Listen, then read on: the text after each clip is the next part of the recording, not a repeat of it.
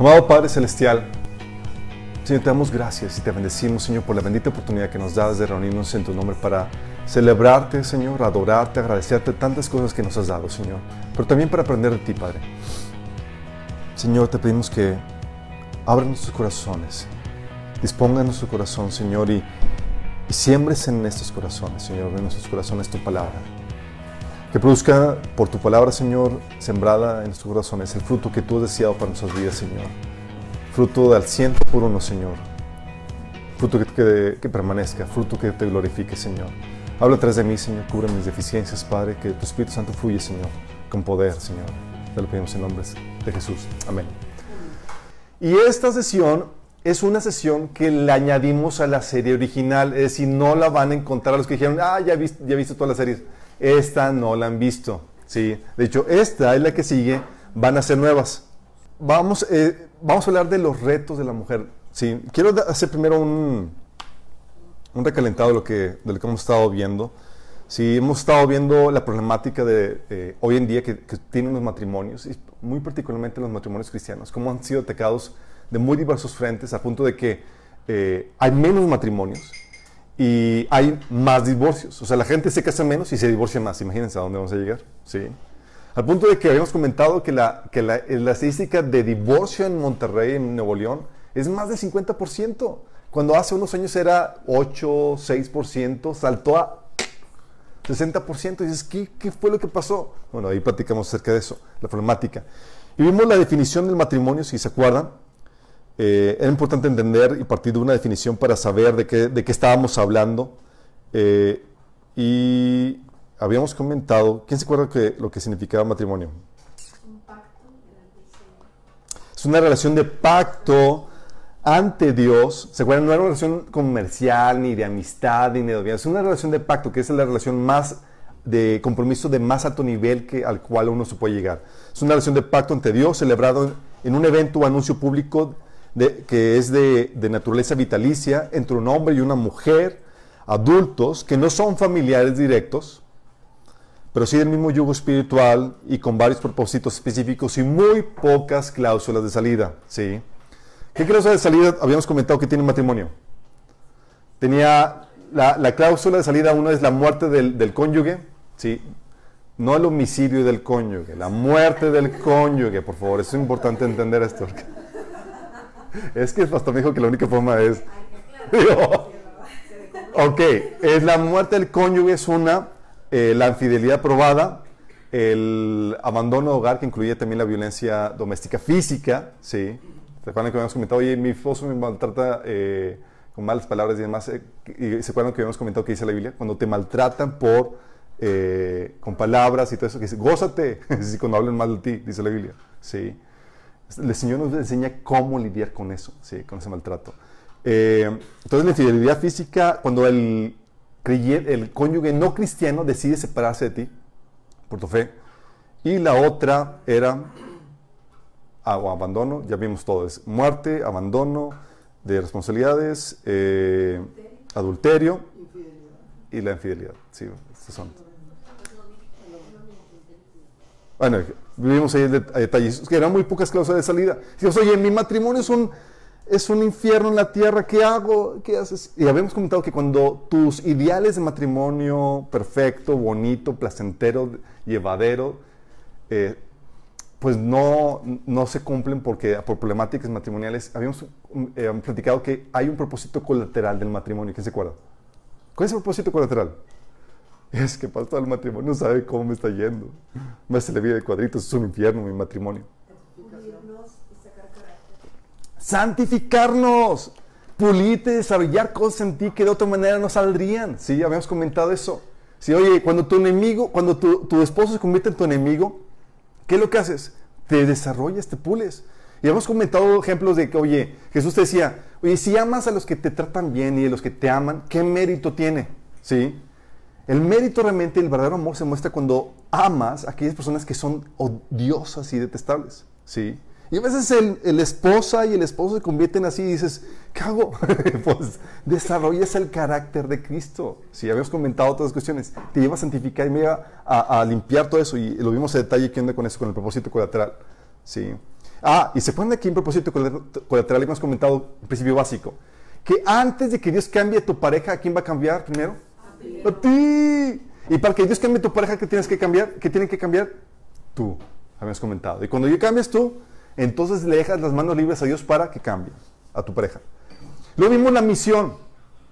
Que cuando el matrimonio no está enfocado en una misión, habíamos comentado que antes de que, que primero fue creada la tarea que tiene que hacer el hombre, la necesidad que tiene que tener el hombre, y luego fue creado el hombre. Y luego fue creado la mujer para ayudar al hombre en la tarea. Siempre todo gira alrededor de la misión de la tarea, porque si no están eh, enfocados en la misión, en la tarea que Dios les ha dado, que se convierte en un matrimonio ensimismado, que inevitablemente van a tomar una misión, una tarea, y van, a, van a, absorber la misión, la tarea de, eh, las metas de este mundo. ¿sí? Los placeres de esta vida, vivir para la vanagloria de esta vida y los placeres que este mundo ofrece. Y dejan a un lado esto.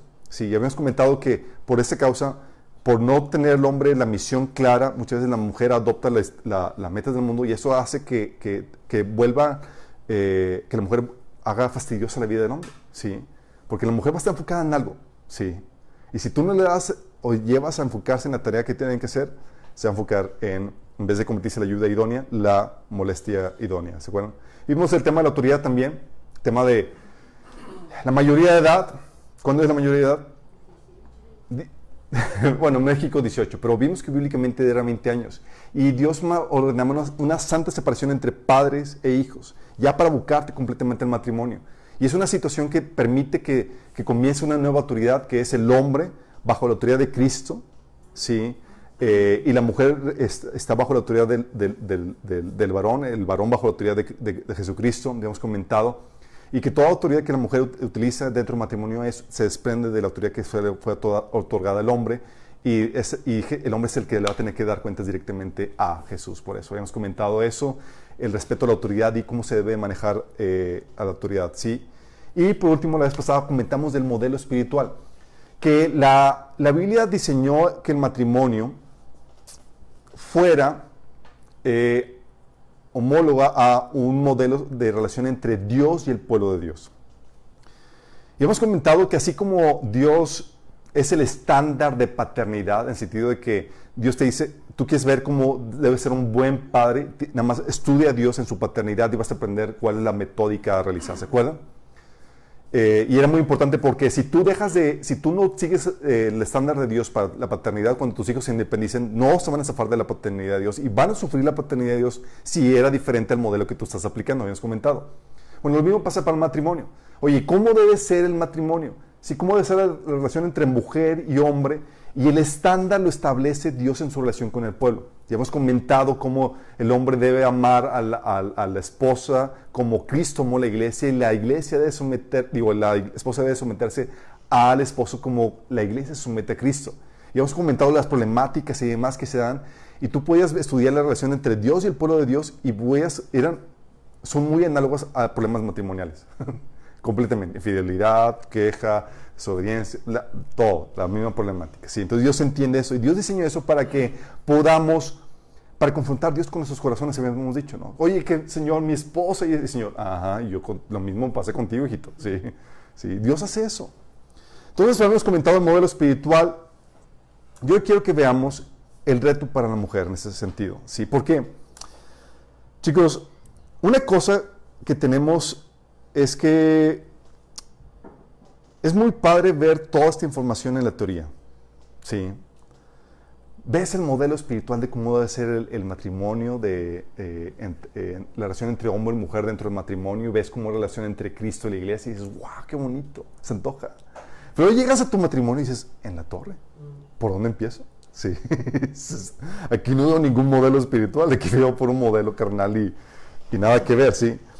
Eh, y así como me aplica el, el, dicho, ¿no? Del dicho al hecho hay mucho trecho. Y hay matrimonios que tienen el trecho enorme, ¿no? Como lago, ¿sí? Y esta temática, sí, es muy importante porque, eh, porque en los matrimonios, en teoría, los matrimonios cristianos aspiran a reflejar el modelo espiritual que el Señor nos, nos, dejó. En teoría aspiramos a, reflejar ese modelo. Ya hemos complicado, implicado, eh, platicado las responsabilidades que tenemos porque si podemos reflejar ese modelo, vamos a poder anunciar con mayor claridad el Evangelio. Porque anunciamos que, oye, ríndete a Cristo y sométete a Él. Y así como mi relación matrimonial, así como una relación de esposo y esposa, y lo mismo, ¿sí?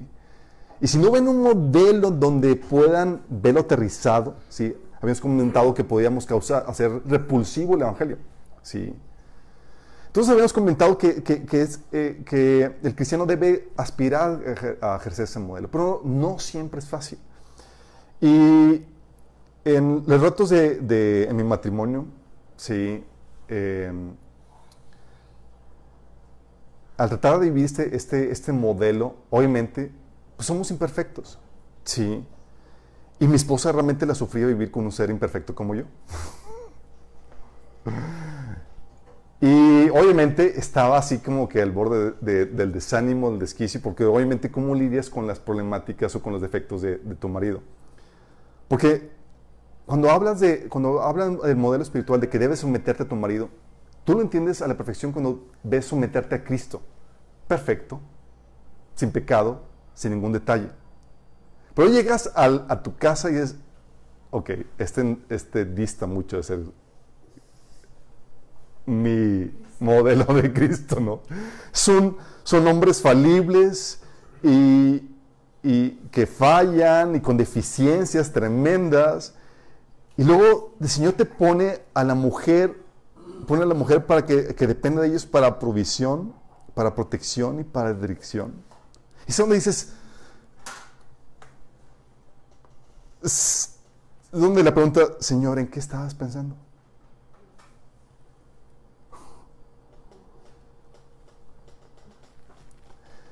Recuerdo en las pláticas que tenía con mi esposa, porque la verdad me platicaba sus, sus, sus frustraciones, ¿sí? Porque obviamente meto la pata, sí, claro, he metido muchas veces la pata.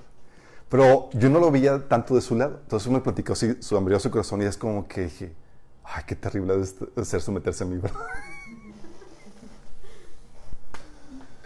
Y de ¿cómo la animo? yo soy el culpable soy culpable, sí, de todos sus prendas. Entonces, le escribí una, una que fue donde, donde se basó Emily para dar estudio la vez pasada. Está en la, en la página epístolas.org. Ahí le, escribí una, una, carta para, para animarla, sí. Y yo y estaba tan enojada y dije, jamás la va a leer, pero después me, entendí, me di cuenta que la leí y dije, órale, sí. Pero es donde quiero que, que veamos porque hay dentro de esta problemática, dentro de este modelo de querer vivir modelo bíblico de, cuál, de la relación entre Cristo y la iglesia en tu matrimonio, hay esperanza dentro de esta problemática donde tú estás lidiando no con Cristo en tu matrimonio, sino con una persona con muchos defectos. ¿sí? Y tenemos ejemplos en la Biblia que nos alientan en dentro de esta problemática y te enseñan que sí es posible.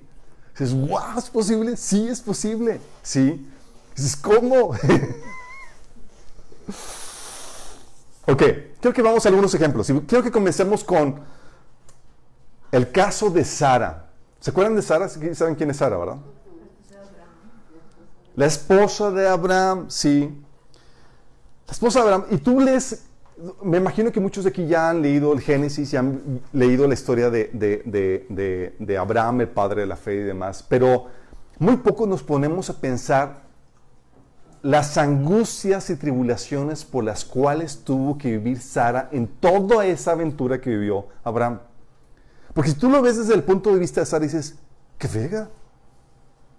O sea, no era cualquier cosa ser esposa de Abraham, con sus locuras y con sus escucho la voz de Dios que Dios me dijo esto.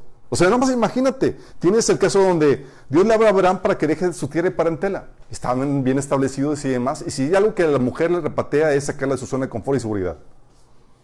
Imagínate que llega así como que, viejita, morcito. Sara así como que por fin terminó de arreglar la cocina, de poner adornar su casa y toda la cosa. Y dice, hijita, pues nos vamos.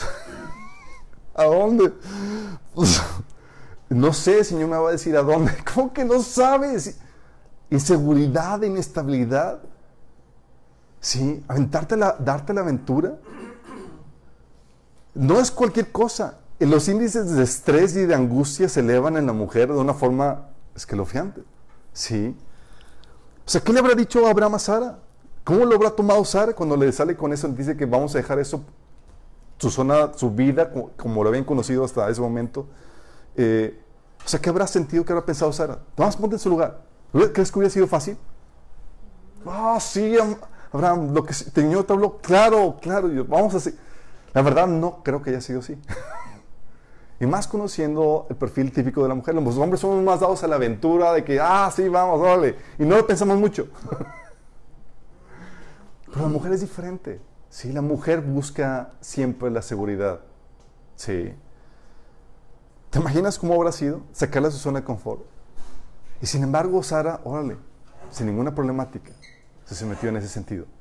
Y no creas que era como que, ah, voy a tomar el tren, el avión para llegar a la tierra prometida. Era empacar y andar de nómadas varios días, semanas, meses, hasta llegar a la tierra prometida.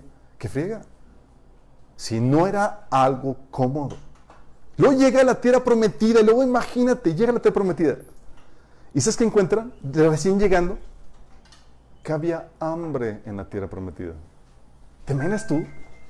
O sea, de por sí la, primera idea sí suena espantosa de que vamos a dejar la zona de confort y luego llegas y es, a esto me trajiste. Ya me lo imagino. ¿Really, Abraham? O sea, esta es tu tierra prometida. Hay hambre en la tierra. Sí. Qué pesado, ¿no? Qué difícil para la mujer. ¿Y cómo le sale a Abraham? Pues sí, el Señor me dijo que era aquí. Y luego sí, ¿really? Te dijo. Ya empezaste a escuchar voces. Y me imagino el reto para Abraham de tratar de convencer a su, mujer de, eso. Sí. O sea, imagino a Sara diciendo, a, esto nos trajo tu grandiosa idea, ¿no? Estábamos mejor allá. Teníamos todo mejor, ¿no? Entonces ya había hambre la tierra prometida. Génesis 12, 10 habla acerca de eso. Y luego, por causa del hambre, tuvieron que emigrar a Egipto. Y de luego a Abraham se le ocurre la grandiosa idea de decirle a Sara, di que eres mi hermana. En teoría el hombre era puesto para defender a su esposa de los peligros. Sí, pero puso a Abraham así como a su mujer como carne de cañón. ¿Sabes qué? Que te, que te, que te ataquen primero para yo defender mi pellejo. Sí, fíjate lo que dice Génesis 12, del 2 al 13. Dice, estoy seguro que cuando te vean los egipcios dirán, esa es mi esposa. Entonces a mí me matarán, pero a ti te dejarán con vida. Por favor, di que eres mi hermana, para que gracias a ti me vaya bien y me dejen con vida. ¿Y te acuerdas a lo que llevó eso? Lo que tú hubieras, pensado. Sí, ah, qué canijo. O sea, quiere que yo diga que es mi hermana. O sea, me quiere exponer a mí en vez de que protegerme. ¿Te imaginas la, la, la, metida de pata de Abraham? ¿Cómo se va a sentir Sara? Bien expuesta, bien vulnerable. Y luego más porque el rey de Egipto la ve, la chulea, y le dice, la quiero, órale, y se la y se le lleva al castillo, al castillo, a su palacio, donde sea, sí, para tomarla como esposa. ¿Qué hubiera sentido si tú estuvieras en el lugar de Sara? Como grosso Abraham, ¿en qué lío me metió? Este Señor. ¿Tú estarías contento con tu marido? Dice, no, es que mi esposo es un hombre de fe, un hombre de Dios. Realmente, ¿cómo te habrías sentido? Mandamos O sea, para salvar su pellejo le dijo, di que eres mi hermana. O sea, a costa de arriesgarla a ella, y tal como sucedió, el faraón la tomó como mujer. Sí. O deja todo ese episodio de cuando entra con los egipcios. Lo repite otra vez con Abimelech. Hubo otra vez otro episodio y llega con, los, eh, con, los, eh, con el rey de los, de los filisteos antes de que los filisteos se volvieran malos. Eran así medio amigables, tenían temor de Dios. Y eh, le vuelve a decir lo mismo. Sara, otra vez, sácame del, del apuro. ¿sí? Ti que eres mi hermanita. Y Abimelech, el rey de los filisteos, lo ve y le dice, ole, y se la y se la lleva también. Dime la neta, ¿tú hubieras sentido, estarías contenta de ser esposa de Abraham? Es que mi esposo va a ser un gran hombre de fe. De él van a ser benditas todas las... estarías... ¿Cómo te sentirías? Oye, ¿realmente estaba metiendo la pata a Abraham? Y big time. Sí, él se supone que tenía que proveer la seguridad y la protección a su familia. Qué terrible, ¿no? Y dices, no, ya, ya, doy gracias por mi esposito. Imagínate estar casado con Abraham. Se le vuelve a repetir. Dice Génesis 20, 22. Abraham decía a Sara, a su esposa, que era su hermana. Entonces Abimelech, rey de, eh, Gerar, mandó llamar a Sara y la tomó por esposa. Mete la angustia que Sara habrá sentido. Y muchas veces leemos sus pasajes y ni en cuenta de Sara. Así como que, ah, pues X, Abraham, de sus aventuritas y nada. Ponte en el lugar de ella. Sí. Y estamos hablando de el padre de la fe. Imagínate de dónde queda todo. O el otro episodio. Hay esperanza. Hay esperanza entonces. o el otro episodio donde Abraham, o sea, estamos hablando que estaban en tierra, viviendo como, eh, como forasteros en tierra peligrosa. Sí. Y Abraham se le ocurre la grandiosa idea cuando se encuentra que su sobrino estaba, había sido secuestrado por eh, cuando atacaron a Sodoma y Gomorra. Y dice, pues vamos a, rescatar a mi sobrino. Y Abraham, eh, dice ahí Génesis 14, 14, dice, cuando Abraham se enteró que su sobrino Lot había sido capturado, movilizó a los 318 hombres adiestrados que habían nacido en su casa. Entonces persiguió al ejército de que derrotó Loamer hasta que lo alcanzó el daño. O sea, en pocas palabras dejó a Sara sin ni un hombre para protegerla. Imagínate. Viejita, ahorita vengo, tú vas a estar bien, Dios te va a proteger. Y dices, ¿cuántos nos vas a dejar aquí? Ninguno, necesitamos a todos. ¿Cómo prefieres a tu familia antes que a mí? O sea, ¿cómo se habrá puesto la situación? Sí. ¿Tú qué has hecho? Así como que no me vas a dejar a nadie aquí. O sea, y, y si alguien viene a atacarnos, ¿qué hacemos? ¿Qué harías?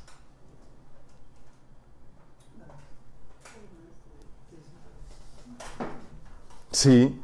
¿Qué le habrá dicho? ¿O qué habrás dicho tú a, como mujer al enterarte de esta situación? Dices, no te preocupes, Abraham. Aquí Dios me va a proteger, es mi resguardador. Tú vea lo que el Señor, hacer lo que el Señor te haya dicho hacer. Qué heavy, ¿no? O el caso de, de el sacrificio de su hijo Isaac. No, pues a mí le dijo. Hay cosas que, que, mejor así como que muy temprano en la mañana llega la, la, esposa y dice, y, y, y, y, este, Abraham, no sé, señora, se fueron, que se van a ir a camping. que regresan en varios días. Imagínate, fueron de así, llega eso. Pero seguramente no le dijo nada a Abraham. No creo que le haya dicho nada, o a lo mejor sí le dijo, no sé. Sí, pero ponle tú que no le haya dicho. O sea, seguramente en, algún punto se tuvo que haber, enterado Sara. ¿O no? O sea, ¿tú qué hubieras dicho cuando si te enteras que tu esposo estuvo a punto de matar a, su hijo? ¿Qué, qué, qué querías? ¿Qué harías? Estaría de loco, ¿no? Dices, en la torre este corro peligro. ¿Mande? Se volvió loco. O sea, la piensas dos veces, ¿no? O sea, ese es, dices, no, es que los hombres de fe, Abraham y tal cosa. Imagínate esposa de, Abraham. o el caso de Isaac y, Rebeca también. La misma problemática.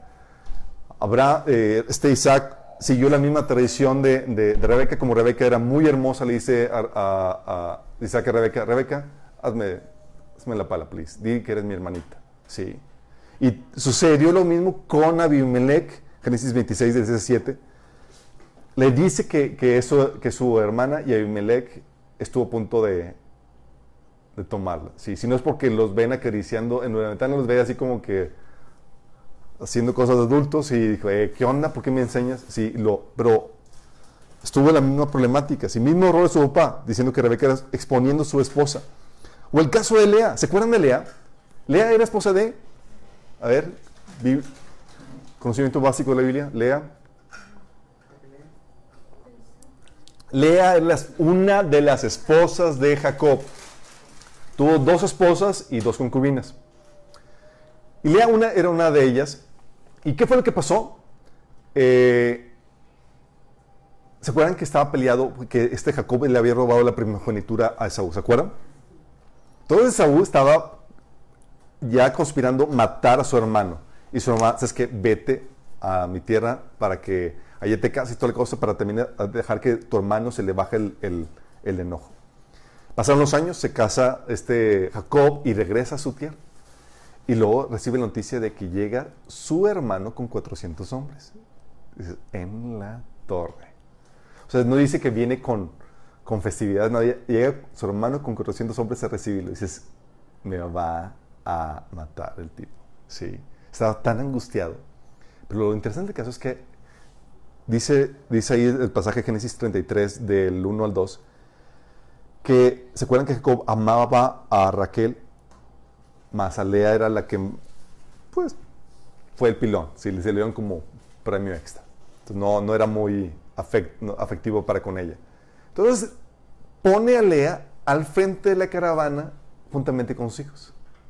Imagínate que te ponga, sabes que hay un problema familiar fuerte, sabes que en la semana dices, este canijo me puso al frente. O sea, ¿dónde corro? Y puso a las que más quería hasta atrás. Imagínate, estos eran los hombres de fe, o sea, las metidotas de pato. Qué miedo. Qué miedo, ¿verdad? Ahora sí puedes estar agradecido con tu esposo. Sí, o sea, era, los puso adelante para que fueran los primeros en que en caso de un ataque fueran los que, los que fueran masacrados, imagínate. Y que así da la oportunidad a Raquel y a sus, hijos que más quería que huyeran. Sí. O el caso de Agar. ¿Se acuerdan de Agar? Pobrecita. ¿Qué culpa tenía? O sea, la, la esclava de Sara, despachada porque Abraham se da cuenta que, pues, ¿sabes qué? Siempre no. No, no, pues, fue un error lo tuyo. Y, pues, el hijo de la promesa no viene por medio de ti, viene por medio de mi esposa, que siempre sí, mi esposa. Imagínate. Sí.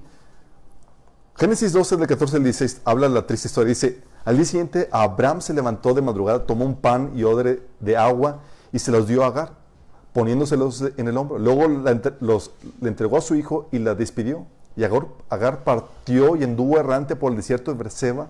Cuando se acabó el agua de odres, puso niño debajo del arbusto y fue a sentarse sola a cierta distancia porque pensaba, no quiero ver a morir al niño. En cuanto ella se sentó, comenzó a llorar desconsoladamente. Qué triste. La metida de pata de lo que fue su hombre, su, causando estragos de este nivel. De todos. Sí. Porque Sara también le dijo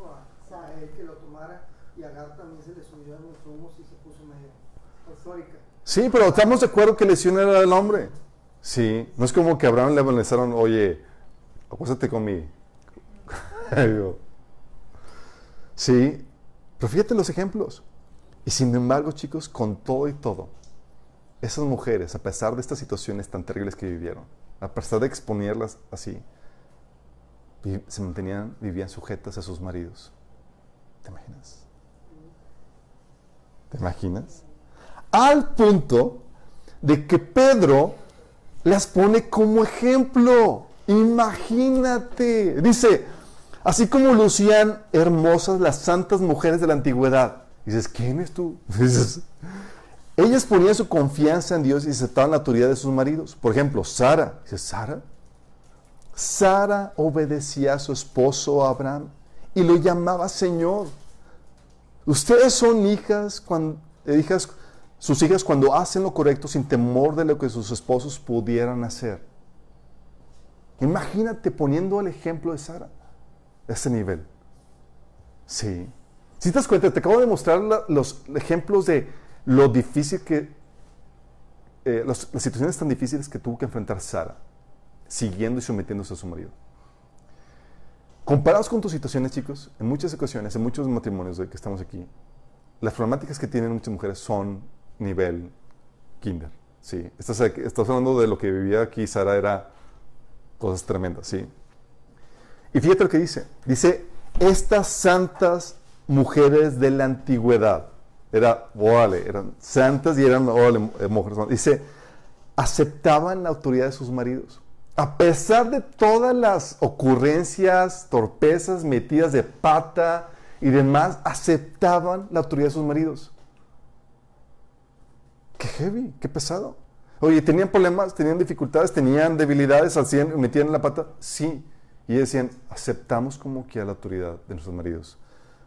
O sea, dice ahí, Sara con todo, a pesar de las problemáticas que acabamos de, de platicar, dice, obedecía a su esposo Abraham y lo llamaba Señor. Seamos sinceros, muchas de las que están aquí ya lo hubieran mandado volar al Abraham. Sí, ¿sabes qué? A mí no me sales con esto. Sí. Pero decía, decía que, que, lo, que lo, aún así Sara lo, eh, se obedecía a su esposo y lo llamaba Señor. Y lo dice sin temor, a, no tenía temor a lo que sus esposos pudieran hacer. Este pasaje dice. ¿Y sabes cuál es el secreto de esta sumisión que tenían estas mujeres? ¿Cómo lo lograron? Estaban locas, estaban fuera de sí. O sea, ¿quién se le ocurre someterse a un una personaje con este tipo de, de, de, metidas de pata? Oye, en la primera que me, que me exponga en peligro en Egipto, y él lo hubiera abandonado, órale. Sí. Pero el secreto de su sumisión de a sus maridos era su confianza no en su marido. Fíjate en esto. Era su secreto de poder someter a estos seres imperfectos. Era su confianza no en su marido, sino en Dios. Fíjate lo que dice. Dice, ponían su confianza en Dios y aceptaban la autoridad de sus maridos. Primero viene la confianza en Dios y por consecuencia es posible la sumisión a sus maridos. Fíjate, esas mujeres no estaban confiando en sus hombres. Estaban confiando en Dios quien demandaba la obediencia de ellos. Sí. Por eso entiendes que el padre de la fe tiene una esposa de igual o mayor fe. la única forma de poder sobrellevar las ocurrencias de Abraham. ¿O no? ¿Cómo aguantas el paso a este hombre? Hijita, Señor me dijo que vamos a hacer esto. Y él, ¿eh? ¿Cómo que vamos a hacer qué? Sí. O sea, necesitas tener la misma fe para poder vivir en sumisión a un personaje de este tipo.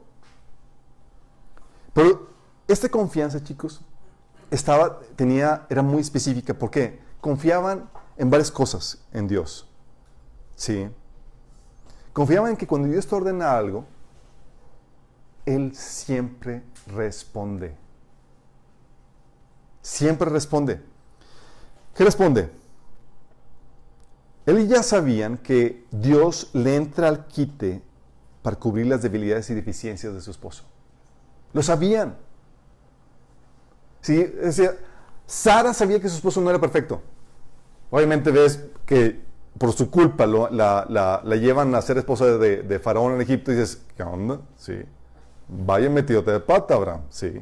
Pero su confianza no estaba en que sus esposos fueran perfectos, chicas. Su confianza estaba en que Dios iba a entrar al quite a cubrir las debilidades y deficiencias de su esposo. ¿Sí? Puedes someterte con tranquilidad a la autoridad que Dios le ha dado a tu esposo, no porque él sea perfecto, sino porque tiene cuidado de ti y suple las deficiencias de tu esposo. Prueba de ello, fíjate. ¿Te acuerdas cuando fue expuesta en Egipto? ¿Quién le entró al quite para defender a Sara? ¿Se acuerdan?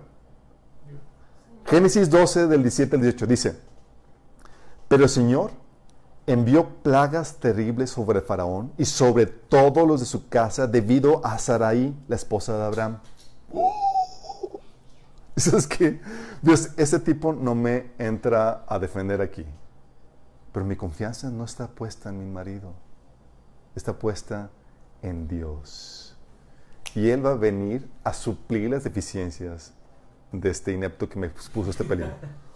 ¿Es en serio? ¿Y qué viene Dios? Viene al rescate. Órale, Sara, ahí te voy, ¿sí? Vamos a, poner esto en, su lugar. Dice, mandó, fíjate lo que dice, ¿cómo, lo expone? Dice, el Señor envió terribles plagas sobre Faraón y sobre todos los de su casa debido salir la esposa de Abraham. Así que Faraón mandó llamar a Abraham y le respondió severamente, ¿qué me has hecho? preguntó, ¿por qué no me dijiste que era tu esposa? ¿Por qué dijiste que era mi hermana y con todo esto me permitiste tomarla como esposa? Ahora bien, aquí tienes a tu esposa, tómala y vete de aquí. Entonces el faraón ordenó algunos de sus hombres que la escoltaran y los expulsó Abraham de su territorio junto con su esposa y sus pertenencias. Yo me imagino ¿Cómo habrá sido la cara de Sarai cuando se, se topa otra vez con su esposo? Es como que, mm, chiquitito. Allá mi padre tuvo que entrar al quite, porque de ti no se armaba nada. Sí, y Dios entra al quite. Porque Dios dice, Dios dice a Sarai, tú sométete. Señor, pues es un tipo imperfecto. Si la riega, yo le entro al quite. Qué genial, ¿no? O el otro caso, oye, el caso con, con Sara, eh, otra vez, oye, le vuelven a cometer la misma borrada a este Abraham con, con Abimelech. ¿Y se acuerdan lo que pasó? Dios, todo amoroso, viene a defender a Sara. Y se le presenta a Abimelech, Dios a Abimelech en un sueño. Y fíjate lo que dice. Esa noche Dios se le apareció a Abimelech en un sueño y le dijo, eres hombre muerto. Imagínate que Dios venga, hace qué honor que Dios mismo venga a defenderte. Qué genial, ¿no?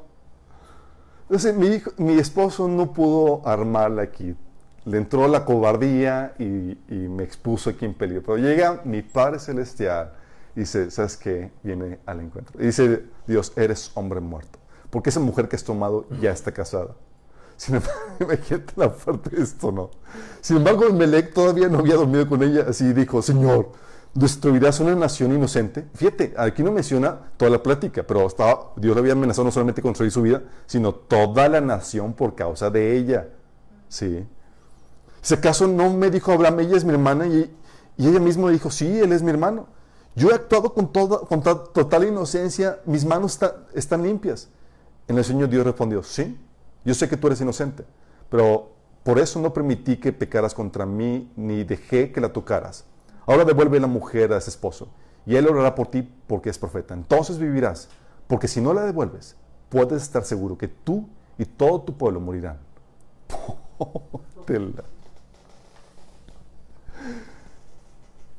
Tú ves este tipo de, de- de- de- de gestos por parte de Dios. ¿Y a poco no te sometes con toda tranquilidad? Dices, ves a tu hombre con todas sus vidas y dices, X, Dios va a entrar al quite. Porque si Dios me pide que me someta a este hombre falible, es porque Dios va a suplir sus deficiencias. Sí. O cuando Agar corrió a este, a esta, eh, Agar corría por Abraham. Oye, burrada de Abraham de tomarla y luego darse cuenta que, ups, sabes que lo tuyo y lo nuestro pues no, no era de Dios. Sí, oye, pero yo qué culpa tengo. Eh, Pero tenías una, una situación donde Agar, ¿qué crees? Era creyente. Adoraba al verdadero Dios. ¿Y se acuerdan que, que, eh, leímos el episodio donde se sentó a llorar porque no quería ver a su hijo morir de sed? Dice ahí el siguiente versículo, Génesis 21, del 17 al 20. Dice, cuando Dios oyó a niños sosollar, el ángel de Dios, que es decir, Jesús mismo, llamó a Agar desde el cielo, le dijo, ¿qué te pasa, Agar? Imagínate, Dios mismo le llamó del cielo. "Este chico, ¿Qué te pasa, Agar? No temas, pues Dios ha escuchado los sollozos del niño. Levántate y tómalo de la mano, y yo haré de él una gran nación. En ese momento Dios le abrió a Agar los ojos y ella vio un pozo de agua. Enseguida fue a llenar el odre y le dio de beber al niño. Dios acompañó al niño y fue creciendo, vivió en el desierto y se convirtió en experto arquero. Habitó en el desierto de Parán y su madre lo casó con una egipcia. Cuando, fíjate, ¿qué? Cuando ya pensaban que era el fin de sus días, al vivir ese tipo de divorcio con su, con su esposo, ella estaba desamparada, sin esperanza de qué va a pasar conmigo, ya voy a morir con esto. Pero ante la falla de Abraham, entra Dios y se convierte en, en su esposo y su proveedor para ella y un padre para su hijo. Entonces es que yo voy a estar con tu hijo y lo voy a levantar como un gran hombre. Imagínate Dios supliendo eso. Porque cuando falla el hombre, Dios entra al quite. Sí. Lo mismo pasó con este Rebeca cuando fue expuesta con Isaac. Di- Dios libró a Rebeca. O incluso cuando las esposas de Jacob fueron expuestas cuando las puso a la frente para recibir esa. Dios las libró. Sí. Entró al quite vez tras vez. ¿Por qué? Porque Él entra al quite para suplir las debilidades y deficiencias de tu esposo. Por eso con toda tranquilidad el Señor dice, sométate. Señor, pero si mete la pata, yo entro al quite. Sí. Y Sara y las mujeres de la antigüedad sabían eso. Ellas podían conciliar la, situación de cómo me someto a seres falibles. Ah, porque Dios es perfecto y va a entrar al quite. ¿Se me explico? No solamente sabían que Dios le entraba al quite cubriendo las debilidades y deficiencias de su esposo, sino que también ellas sabían que Dios convierte los errores y deficiencias de sus esposos para bien de ellas. ¿Sí? Eh, Dios lo que hace es que, habíamos comentado que el hierro con hierro se forje, lo que hace es que utiliza las deficiencias y las, las imperfecciones de tu marido para hacerte más bella, más a la imagen de Cristo. Dice eh, Filipenses, obviamente dices, oye, pero ¿cómo? ¿Qué, qué, es lo que sucede?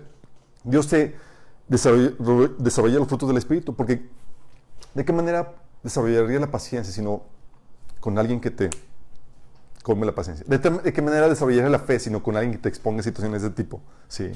¿De qué manera desarrollarías el amor si no es con alguien que, que te obligue a mostrar el, el, amor genuino? Que habíamos comentado que el amor genuino es injusto, es decir, se lo das a alguien que no se lo merece. Los frutos del Espíritu solamente se desarrollan con gente difícil de tratar, chicos. Y hemos comentado que la, que la meta de Dios no es tu comodidad, ¿se acuerdan? La meta de Dios no es, hija, estás sufriendo. No, no, no, es, hija, déjate pulir, déjate tratar.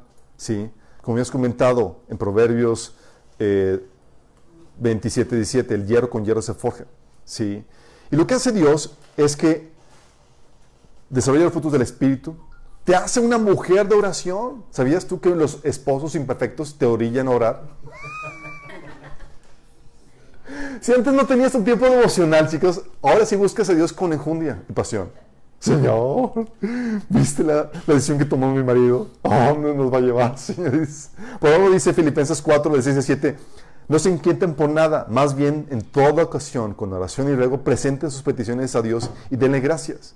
Te aseguro que Sara era una mujer de oración, con tantas aventuras a las cuales las exponía Sara, digo, este Abraham. Dice, y la paz de Dios, que sobrepasa todo entendimiento, cuidará sus corazones y sus pensamientos en Cristo Jesús, porque es ahí donde derramas tu corazón, tus problemáticas y demás, y, Dios te da perspectiva, te da el consuelo que requieres. ¿sí?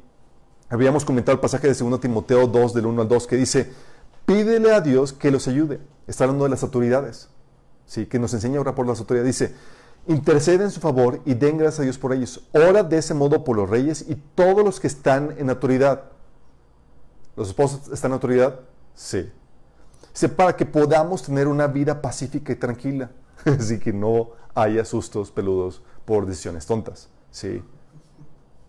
Dice, una vida, para que podamos tener una vida pacífica tranquila caracterizada por la devoción a Dios y a la dignidad. Recuerdo cuando una vez mi esposa me dijo, dice, ay, es que Dios ya me está empezando a poner a orar por ti. Yo, ¿cómo? ¿No orabas? Yo, Estamos oración. sí, necesitamos oración, chicas. Y es por el bien de ustedes. Señor, por favor, guía a mi esposo, Señor. Dale, hazlo, hazlo como Salomón, en, los sabios, chicos, tranquilos. En los como los sabios. Quita un lado de las mujeres y a los sabios como Salomón. Sí. Necesitamos que tomen decisiones sabias, que sean guiados por el Señor en todo lo que hacen. Proverbios 21 dice que, que sean eh, que, el corazón, que Dios dirige el corazón del rey y de la persona de autoridad a donde sea que sea su voluntad. Tú necesitas poner oración a tu marido para que las decisiones que tomen sean las correctas. Los hombres necesitan mucha sabiduría por parte de Dios. Sí, entonces cuando, oye, es que no sabes, o sea, mi esposo toma cada decisión y cada susto que me da y, es, estás orando por tu marido. Dice la Biblia que es necesario para que puedas tener una vida pacífica y tranquila. Imagínate. O sea, tu tranquilidad depende de qué tanto horas de ir por tu marido. Qué fuerte, ¿no? Sí. ¿Y qué hace Señor? Dios utiliza todos sus errores y demás para tu bien. Habíamos comentado, dice toda, Romanos 8:28, dice, ahora sabemos que Dios dispone todas las cosas para el bien de, quienes lo aman, los que han sido llamados de acuerdo a su propósito. Y eso es fabuloso, chicas, es, hermoso Dios, porque el amor de Dios es tan fuerte que que hace que, no hay ningún momento en tu vida donde Dios no te ame. No dices como que, ¿sabes que Señor? Aquí sí me mamaste. Este patán sí me echó a perder la vida y aquí, pues, ¿cómo me amas? ¿Sí? Aquí sí obró para mí mal. Dios no hace eso. ¿Sí? Dice, es, su voluntad es tan fuerte, dice, va a obrar para bien. Y habíamos comentado que te hace desarrollar frutos del Espíritu, te hace una mujer de oración, pero aparte desata tu propósito. Y ejemplo tras ejemplo en la Biblia tú tienes. Y le hemos visto en el taller de mente renovada, ¿se acuerdan que lo comentamos? Cómo Dios utiliza las decisiones pecaminosas de la gente que te rodea para desatar el propósito. De tal manera que si, si no toman esas decisiones pecaminosas, no se desata tu propósito. Oye, si, si a José no lo hubieran vendido como esclavo, ¿hubiera, hubiera podido tomar su cargo como, como rey de Egipto? No. Si, si no lo hubieran acusado en falso, ¿hubiera podido haber tomado su cargo en, Egipto? No. Tuvo que haber pasado por esas tribulaciones para llegar a esa posición. ¿Sí? O Jesús.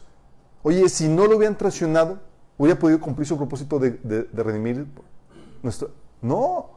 O si no lo hubieran hecho el complot contra ellos. Al contrario, dice Jesús que el Hijo del Hombre va de acuerdo a lo que está escrito acerca de él. Pero hay de aquel por quien es entregado. Mejor le valdría no haber nacido. Diciendo, las decisiones pecaminosas que, que este Judas va a hacer van a desatar mi propósito, pero a ti te va a cargar el payaso. Y es lo que Dios hace. Dios utiliza esas decisiones pecaminosas que tu esposo hace y tú dices, es que arruinó mis planes, mis deseos, mis sueños del matrimonio perfecto, la vida perfecta. Tus planes típicamente van a ser arruinados.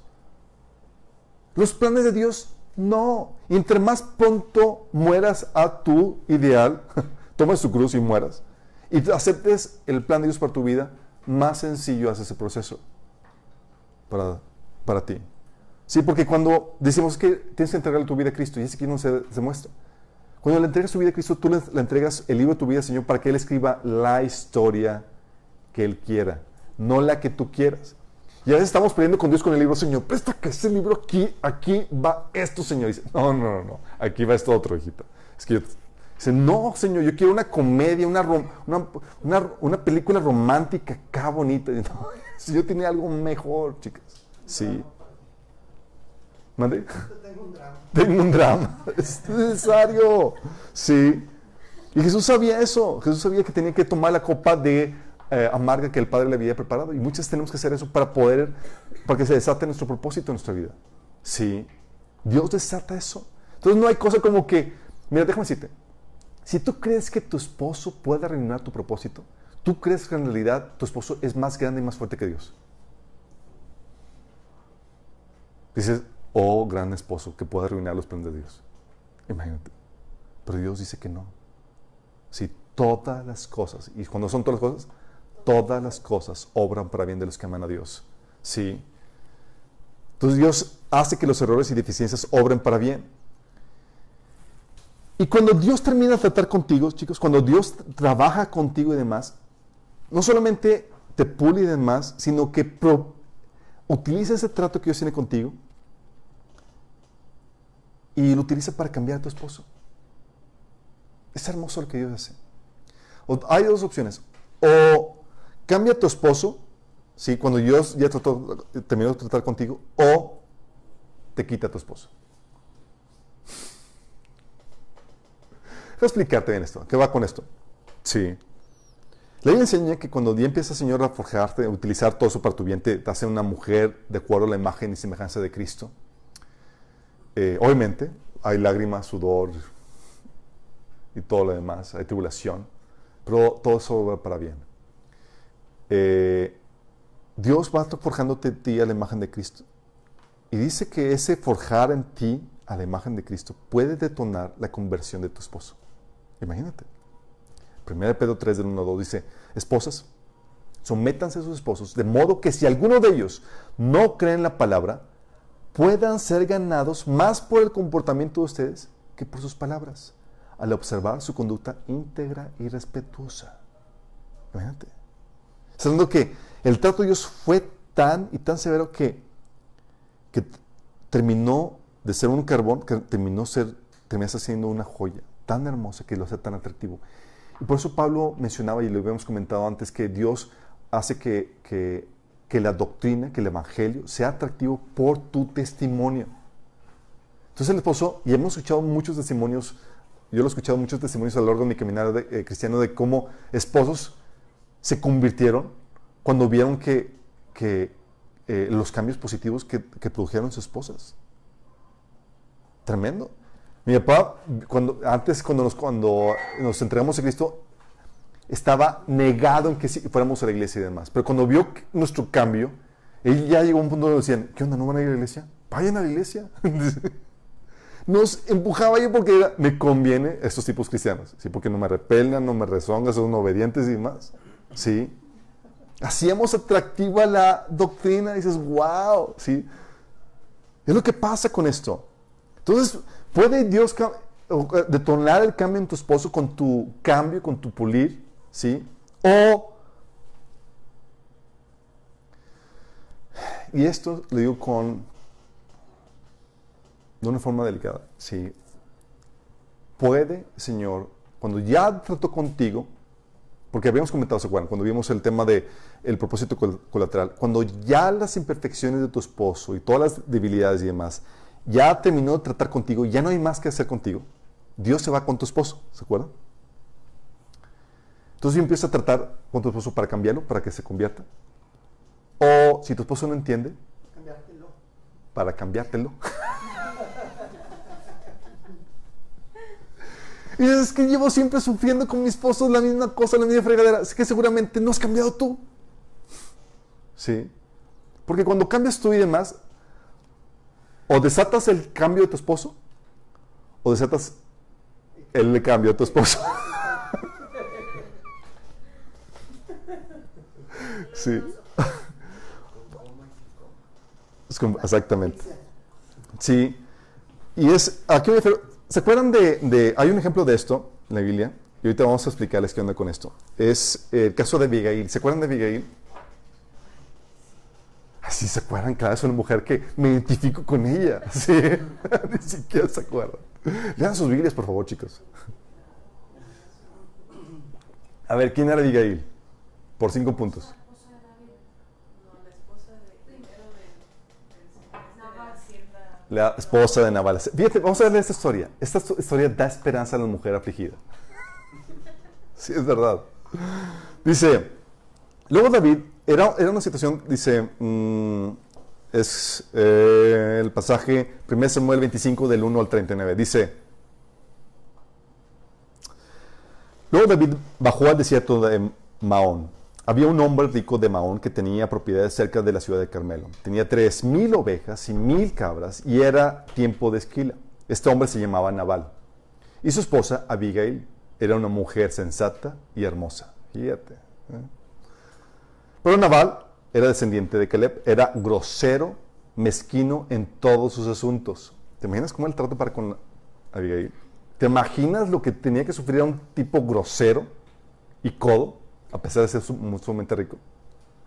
Nada más imagínate estar casada con ese tipo, este monigote. Dices, ¿cómo se casó con él? Antes se arreglaban a veces matrimonio, chicos, a veces no había opción. ¿Sí? Entonces, ¿qué fue lo que, que- que pasó? Este, para resumirles la historia, saltando unos versículos, se dio cuenta que ya era tiempo de esquila, entonces mandó David a unos hombres para que dijera, hey, nosotros hemos cuidado tus hombres, hemos resguardado tu propiedad y toda la cosa, pues danos, compártenos con algo de lo que Dios te ha bendecido. Y este Naval dijo, ¿quién es David? Este es forastero bueno para nada y lo mandó por un tubo. Imagínate. Entonces David se enchiló, ¿sí? O sea, se le olvidó que ese tipo había matado al gigante. Entonces se van y David estaba súper enojado. Iban en camino a, a- darle noticia a los mensajeros de David. Y en tanto, uno de los siervos de Nabal fue a decirle a Abigail, David envió unos mensajeros desde el desierto para salvar a nuestro amo, pero él le respondió con insultos. Esos hombres nos trajeron, nos trataron muy bien y nunca sufrimos ningún daño de parte de ellos. Nada nos fue robado durante todo el tiempo que estuvimos con ellos. De hecho, día y noche fueron como un muro de protección para nosotros y nuestras ovejas. Es necesario que usted lo sepa y decida qué hacer porque habrá problemas para nuestro amo y toda la familia.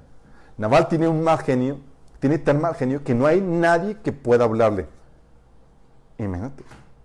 Este siervo dijo, aquí nos van a matar a todos. Y fue con el chisme a Abigail. ¿Sí? Dice,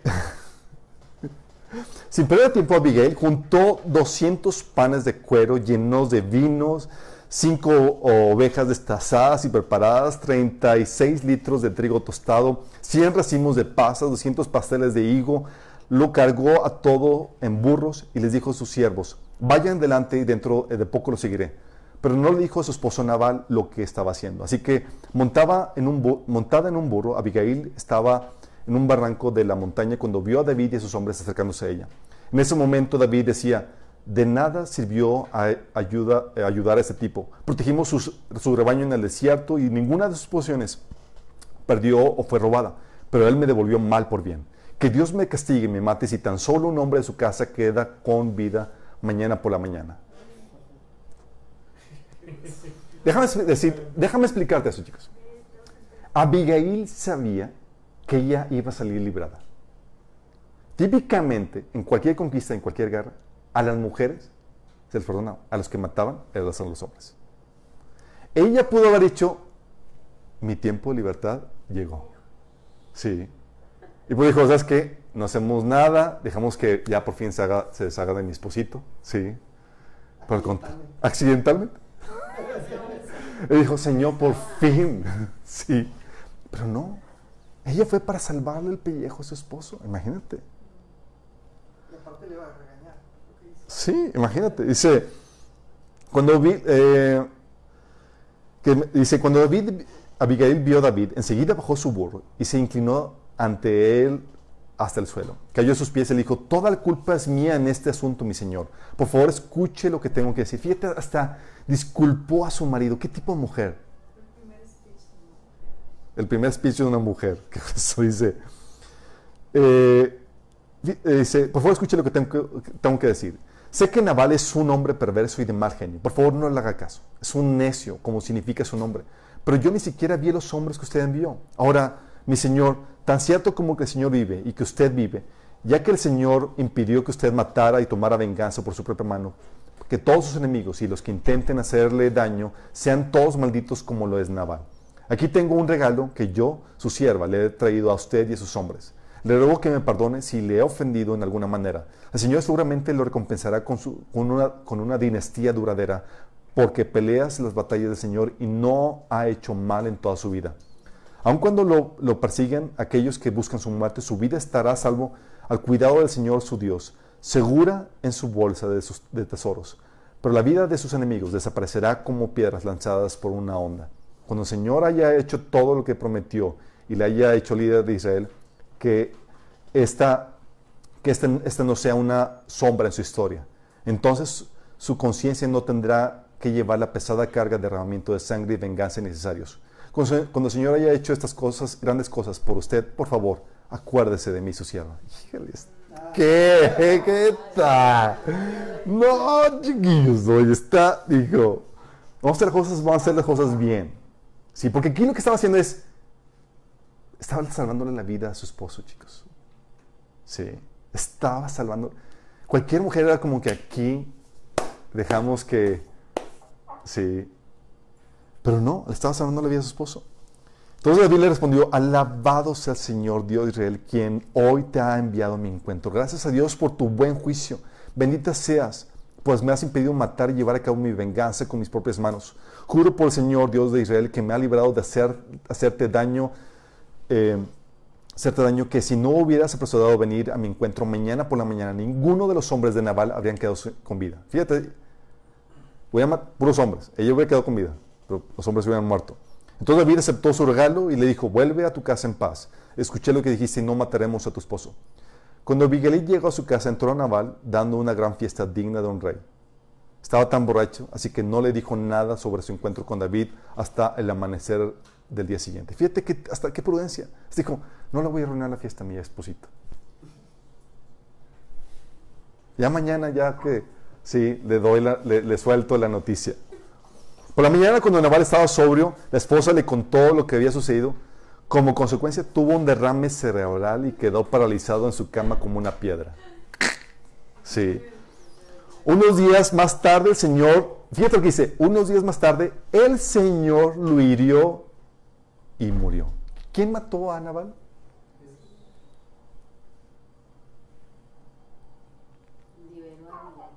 Qué fuerte, ¿no? Cuando David oyó esto, oyó que Nabal había muerto, dijo, alabado sea el Señor, que, que vengó el insulto.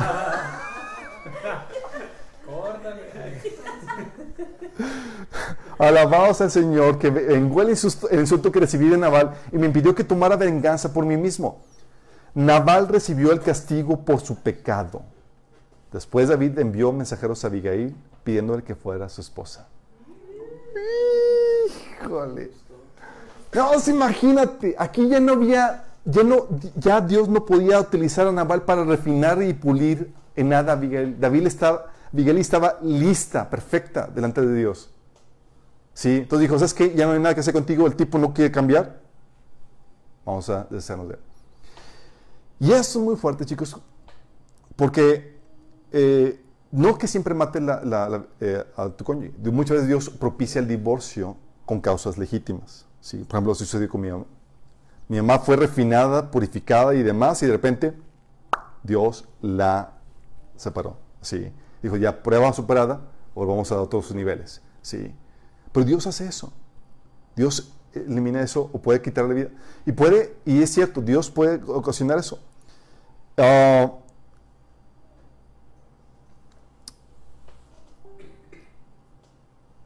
déjame explicarte qué onda con esto, ¿sí? Esto es lo que Dios puede hacer cuando responde. Ahorita vamos a entrar más detalle con esto.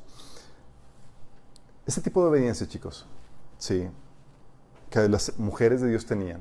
Tenían esta confianza de que Dios iba a entrar al quite, a cubrir las debilidades, que Él iba a utilizar Dios los errores para su bien que él iba a propiciar con su cambio, el cambio de su esposo, o los iba a librar. Pero este tipo de fe, chicos, es imposible hacerlo si no ves a Dios detrás de todo esto. Es imposible. Sí. Como hemos comentado, Proverbios 1 Pedro 3, del 5 al 6, decía que las mujeres aceptaban la, la, autoridad de sus maridos, pero ¿por qué? Porque ponían primero su confianza en Dios. Y por causa de esa confianza no temían no tenían temor de, lo que sus esposos pudieran hacer, porque sabía que Dios iba a entrar al quite si metían un drogado o Dios lo iba a cambiar, lo iba a utilizar para su bien. Sí. Pero si lidias con el hombre, si no ves a Dios detrás, ves solamente al hombre, y no Dios utilizando eso para tu bien, para tu gloria, vas a fallar. No te vas a poder someter. ¿Sí? Por eso en vez de quejarte con tu esposo, es que tengo un esposo, es cómo le saco provecho. Sí. Ya hemos platicado eso. Si lidias con hombre vas a fallar, pero si te das cuenta que es Dios con quien estás lidiando y con su autoridad, vas a ser muy estricta en tu obediencia, porque con quien estás lidiando no es con el hombre, es con la autoridad de Dios, con Dios mismo que puso la autoridad en ese hombre. Y dices, ay Alberto, ¿tú qué sabes? Tú eres hombre. Sí.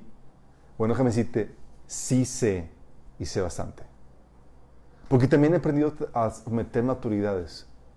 Sí, y estuve como en el caso de, de, mi papá, por ejemplo, cuando estuve de, de, cristiano en la casa de mi padre. Mi papá no era cristiano. No era cristiano y era difícil lidiar con él.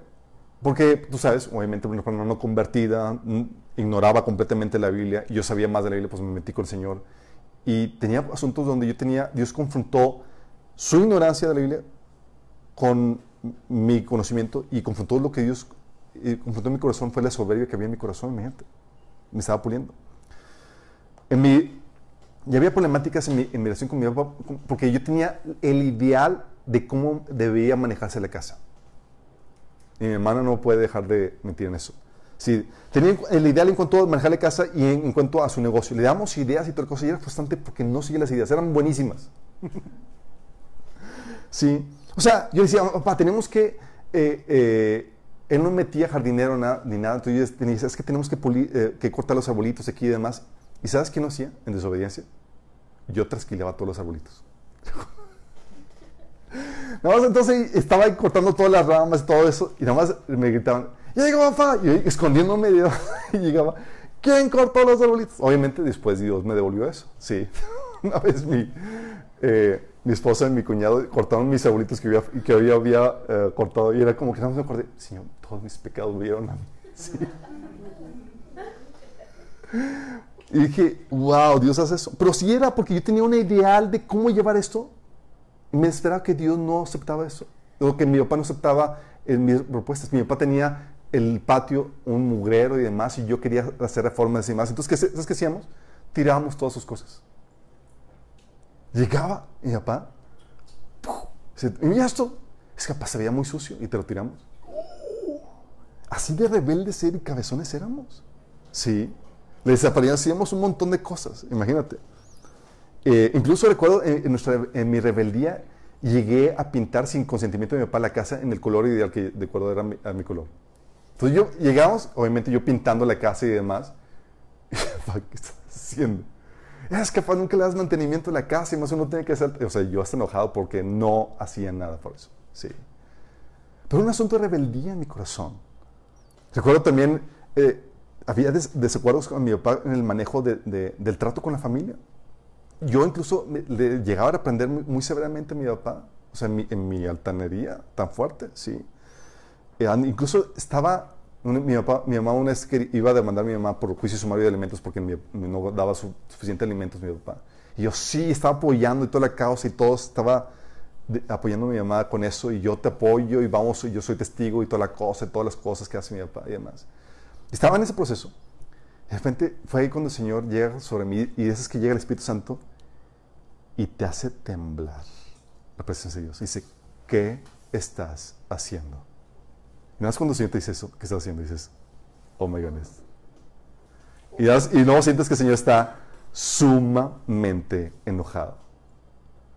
Tuve que humillarme ante mi papá, pedirle perdón y toda la cosa, aunque, era justificada la causa. Sí, pero yo estaba en una situación de yo no podía meterme en esa situación porque estaba levantando la.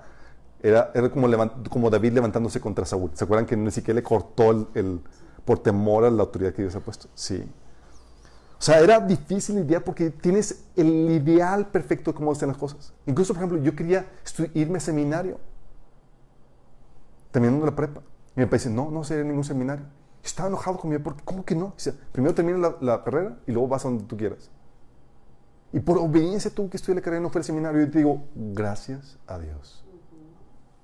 Sí. Pero era un sitio donde el Señor tenía que forjar mi corazón y aprender a someterme a Él. O sea, Recuerdo que incluso tenía, tenía desacuerdo con mi papá en cuanto a mi pareja. Eh, sí. y, y, mi papá, imagínate, era mi, tal era mi testarudez que yo decía, porque mi papá no estaba de acuerdo. Tenía una novia cristiana y demás, y mi papá estaba sumamente enojado de que no quería. Entonces, no, yo por más que quería manipularlo y convencerlo, decía, no, no quiero. Y para mí mi papá era faraón que no quería dejar salir al pueblo de Dios para que hiciera su voluntad. Era, es que tú eres como faraón y toda la cosa. Total que anduve en desobediencia. Y me mandó a llamar al pastor en ese entonces en, donde iba en la iglesia. Entonces yo le platico las revelaciones y todo lo que Dios me había mostrado y demás. Y me dice, ¿y qué dice tu papá? Que no. Y saca la iglesia y dice, tus revelaciones y todo, como si nada. Si la autoridad que Dios estableció era, dijo esto, tienes que someterte. Y sabía que me iba a decir eso. Pero yo pensé que lo iba a convencer con mis, con, con mi speech.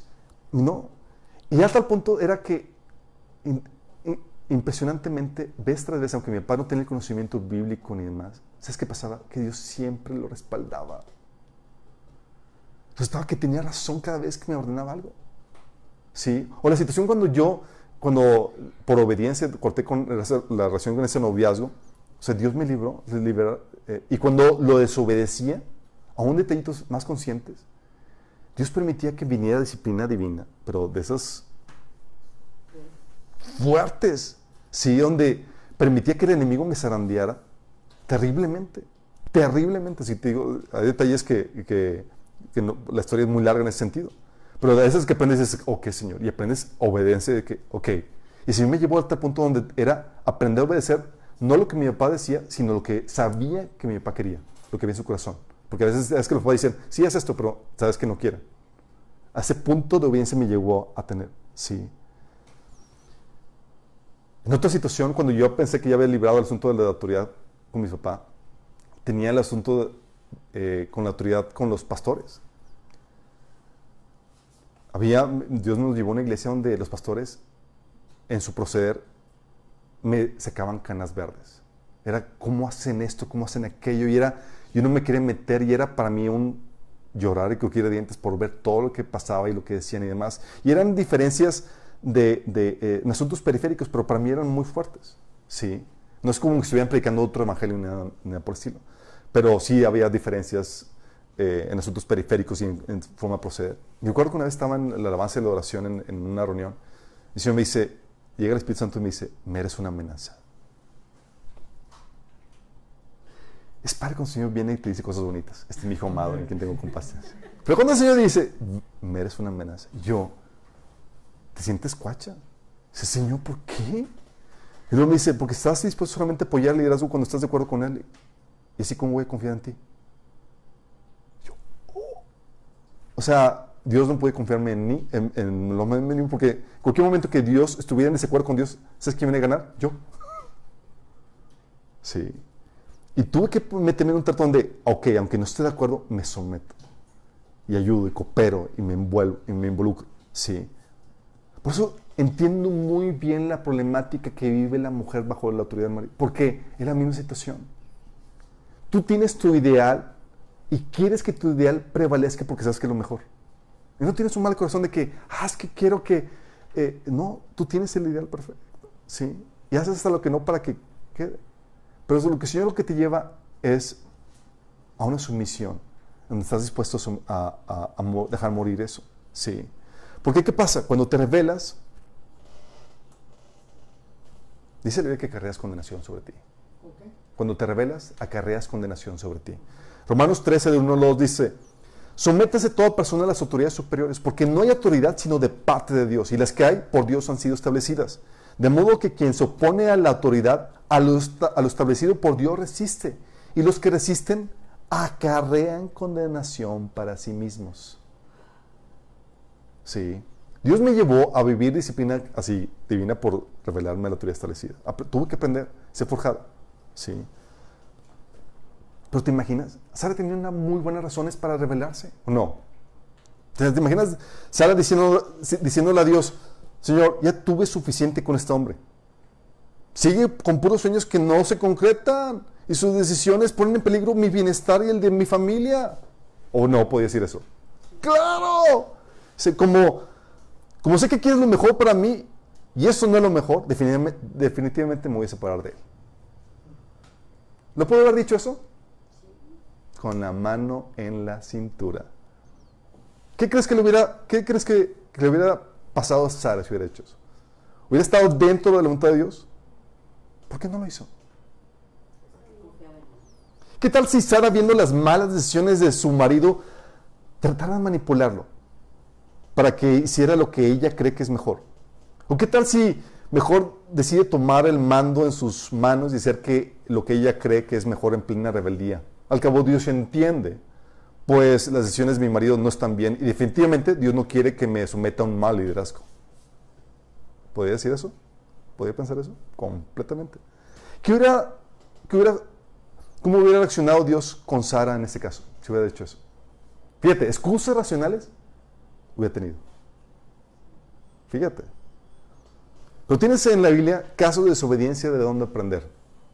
1 Corintios 10, 11, tú ves que las historias que se establecen en la Biblia, desde el Antiguo Testamento al Nuevo Testamento, dice que todo eso le sucedió para servir de ejemplo. Y quedó escrito para advertencia nuestra, pues a nosotros nos ha llegado al fin de los tiempos. Es decir, todas esas historias son para que tú y yo aprendamos en cabeza ajena. Así como que te ahorres chipotes. ¿Sí? Oye, hay muchos casos.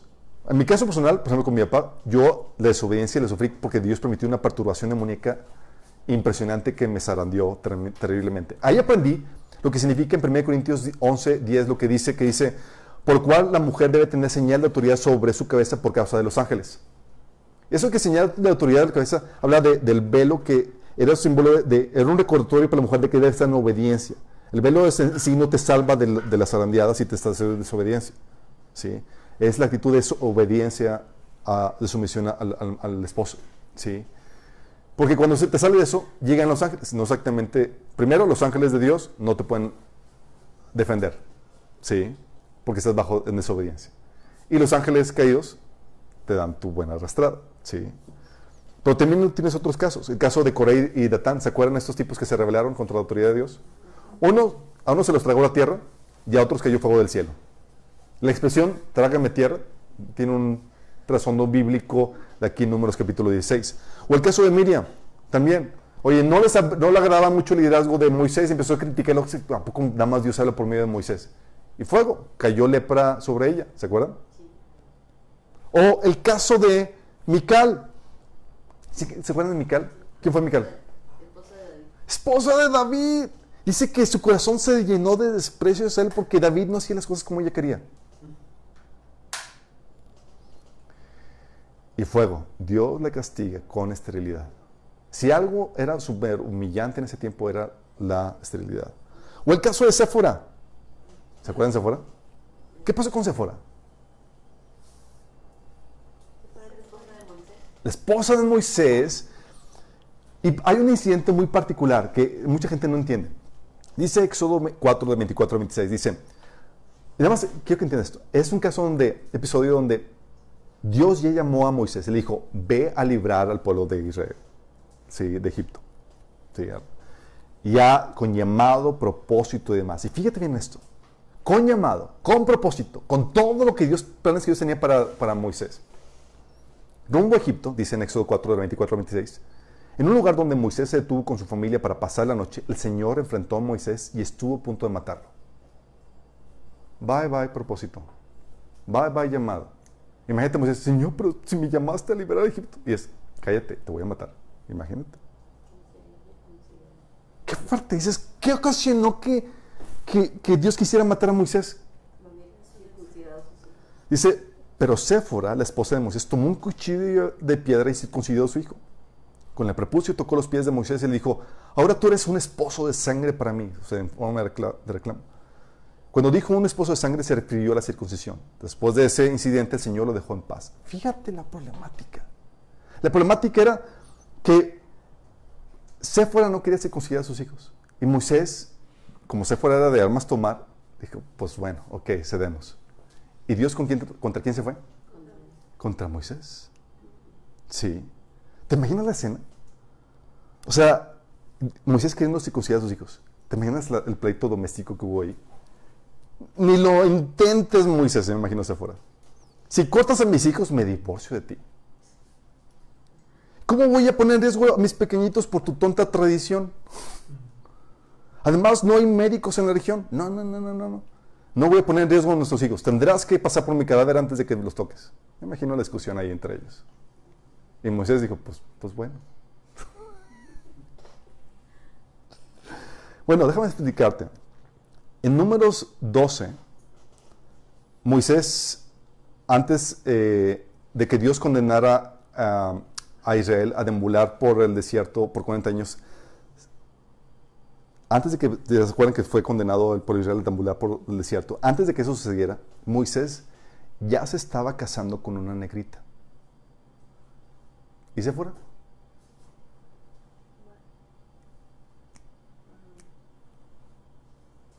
Lo cual indica que Séfora murió a los cuantos meses de ese suceso. Qué fuerte, ¿no? Qué fuerte. Dices, oye, pero ¿tú estás diciendo que, realmente Dios pudo haberla mata- quitado la vida? ¿Se acuerdan cuando vimos el tema de disciplina divina? ¿Dios disciplina los suyos, sí o no? ¿Les da pavo, pavo? ¿Sí o no? 1 Corintios 11, 30 dice, esta es la razón por la que muchos de ustedes son débiles y están enfermos. Y algunos incluso han muerto. Si nos examináramos a nosotros mismos, Dios no nos juzgaría de esa manera. Sin embargo, cuando el Señor nos juzga, nos está disciplinando para que no seamos condenados juntamente con el mundo. Fíjate, fíjate. Dices, ¿cómo puede ser esto? El llamado y el, don de Dios son irrevocables. Está, el contexto, está en- el pasaje se refiere a un contexto del llamado de, al pueblo de Israel. Sí. Por eso nos da abierta en 1 Corintios 10.5. ¿Se acuerdan? Cuando habla de los episodios del Antiguo Testamento. Pablo dice, sin embargo, la mayoría de ellos no agradaron a Dios y quedaron en el desierto. Quedaron sus cuerpos tendidos en el desierto. Dime, ¿era el propósito de Dios que pasaran la tierra prometida? Sí. ¿Que conquistaran todo el propósito de Dios para sus vidas? Sí. ¿Y sin embargo, lo cumplieron? No. ¿Murieron dónde? En el desierto. Y muchos cristianos terminan muertos en el desierto porque no pasan el proceso de Dios en sus vidas. Bye bye propósito, bye bye llamada. Y tú puedes ver con claridad que Dios te puede cortar la vida antes de que cumplas tu propósito. Lo hizo con el pueblo de Israel de entrar a la tierra prometida y lo iba a hacer con Moisés antes de que cumpliera el llamado de liberar al pueblo de Egipto. Imagínate. Entonces, si tú piensas que tienes el llamado, no estás seguro hasta que sigas avanzando y te sometas al trato de Dios. ¿Vamos entendiendo? Sí. Por eso, chicos, una persona, debes entender que una persona rebelde, en realidad los errores del liderazgo son solo una mera excusa para su verdadera intención. Una persona rebelde, su verdadero deseo es hacer su voluntad. Debes entender esto, y te lo repito, para una persona rebelde cualquier liderazgo es un mal liderazgo. Y será bueno solo cuando ese liderazgo se somete a ella. Fíjate. Es decir, va a ser un liderazgo solamente cuando ese liderazgo haga su voluntad. Tú te das cuenta realmente que eres realmente obediente a Dios, no cuando te sometes cuando estás de acuerdo. Fíjate. Sino cuando te sometes cuando estás en desacuerdo.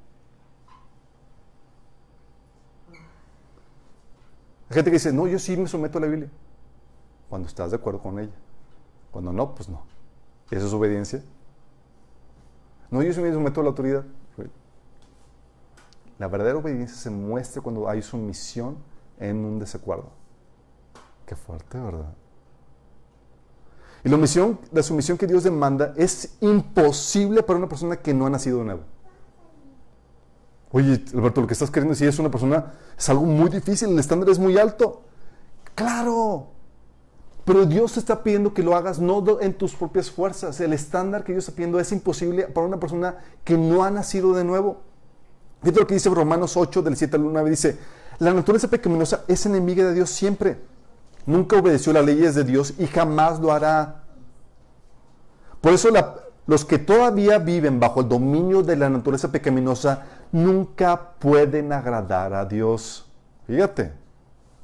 Oye, todavía vives bajo la naturaleza pecaminosa, olvídate, este modelo no funciona para ti. Sí, no funciona. Porque es el, es el Espíritu el que pone en ti el querer como el hacer, Él pone el poder para poder hacer esto. Sí. Lo dice el versículo 9, pero ustedes no están dominados por su naturaleza pecaminosa, sino controlados por el Espíritu, si es que el Espíritu de Dios vive en ustedes. Y si alguno no tiene el Espíritu de Cristo, no pertenece a Él. Fíjate lo que dice, que la única razón, el único poder que te lleva a no vivir bajo tu, tu naturaleza pecaminosa es que tengas el Espíritu de Dios dentro de ti. Si no tienes eso, este modelo no va a funcionar. Sí. Con esto, chicos, te quiero terminar con este palabras de ánimo por la mujer. Sí, sabemos que es difícil estar en tu lugar como mujer, casada con maridos deficientes, con debilidades, con problemáticas. Sí.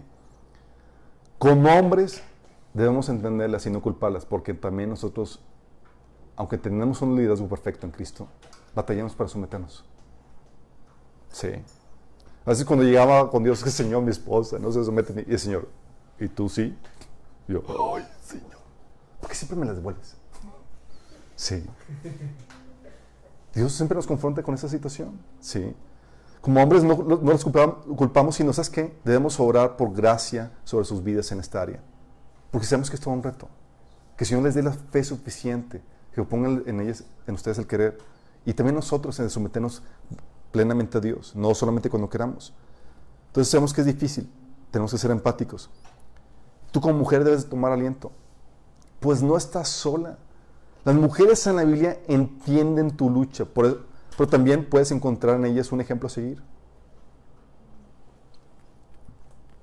Y puedes confiar en Dios.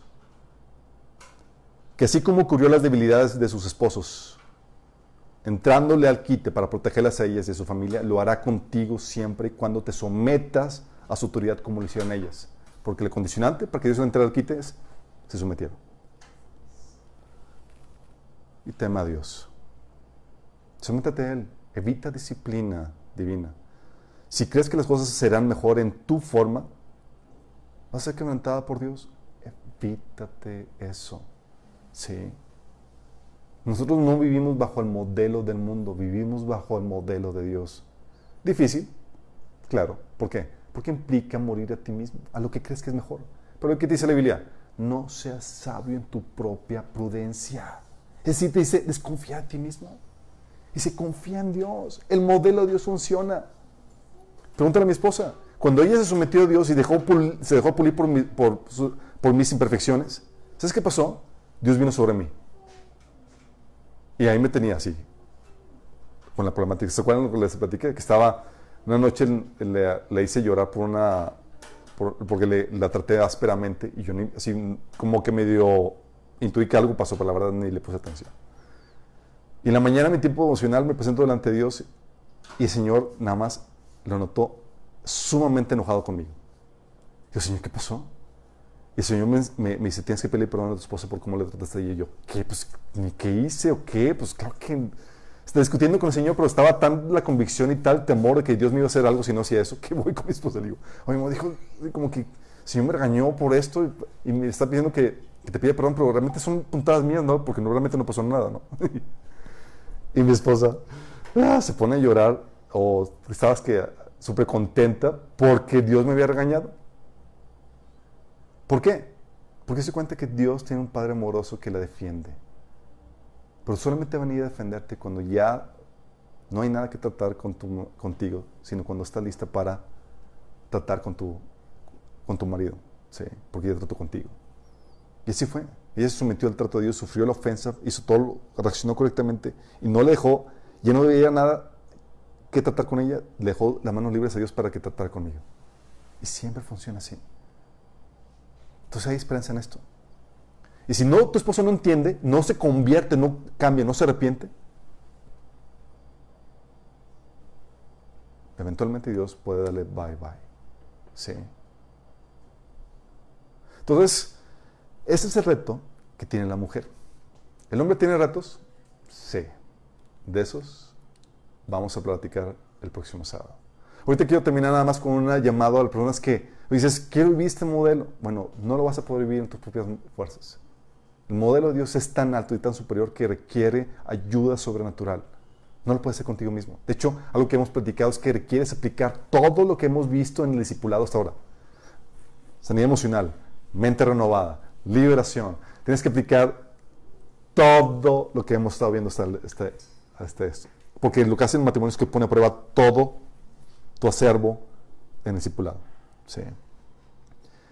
Pero necesitas comenzar con un paso, que es recibir el Espíritu Santo, la ayuda divina, que viene a darte el poder para poder vivir esto. Y solamente se puede recibir el Espíritu Santo si estás dispuesto a rendir tu vida a Cristo.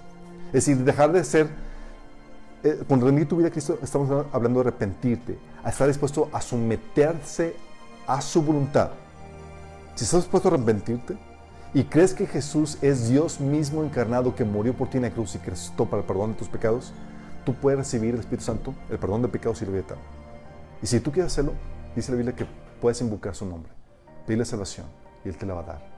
Sí. Y si quieres hacerlo, te quiero guiar en esta oración.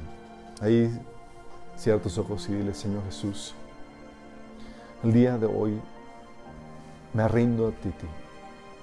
Te pido que me perdones mis pecados. Hasta el día de hoy he seguido mi propia voluntad y no la tuya. Yo te pido que me perdones por ella. Rindo mi vida a ti. Creo que moriste por mí en la cruz, que resucitaste para el perdón de mis pecados y que eres el Señor de señores y Rey de reyes. Yo hoy te acepto como mi Señor y como mi Salvador. Cambia mi vida, Señor. Dame tu Espíritu Santo. Sálvame. Te lo pido, Jesús. En tu nombre. Amén. Si hiciste esta oración, bien, pero a los que más que hemos estado avanzando en esto, todo un reto, ¿verdad? Especialmente para las mujeres. ¿Hay esperanza? Sí. Hay esperanza. Como Dios no te da no te da una orden sin darte una esperanza en cuanto a cómo esto va a funcionar. Vamos a platicar el próximo fin de semana acerca de- de- del reto para los, los hombres, pero eh, quiero que queramos, porque el Señor les dé la gracia que necesitan para poder vivir a este nivel de compromiso con el Señor. ¿Sale? Amado Padre Celestial, Señor, queremos pedirte, Señor, por las mujeres de la iglesia, Señor, las mujeres casadas y que están por casarse, Señor. Padre, porque vivir el modelo que tú has establecido en tu palabra, Señor, es, es todo un reto, Señor. Se requiere fe, se requiere autonegación, Señor, se requiere morir a uno mismo. Señor, y eso no se puede hacer por uno mismo, sino, sino por tu poder, Señor. Y te pedimos que venga ese poder de tu Espíritu Santo sobre sus vidas para que puedan vivir este nivel, Señor. Que puedan reflejar en su relación matrimonial el modelo de, de la iglesia con Cristo, Señor. Ellas sometiendo, Señor, y sirviendo a su Señor, así, como, así de la misma manera sirviendo a su esposo, Señor. Te pedimos, Señor, que tú les bendigas, Señor, les ayudes en este reto que tienen, Padre. Y a nosotros los varones, Señor, ayúdanos a, a ser comprensivos con ellos en esta debilidad, porque no es cualquier cosa someterse a personas falibles como nosotros, Señor. Ayúdanos, Padre, en nombre de Jesús. Amén.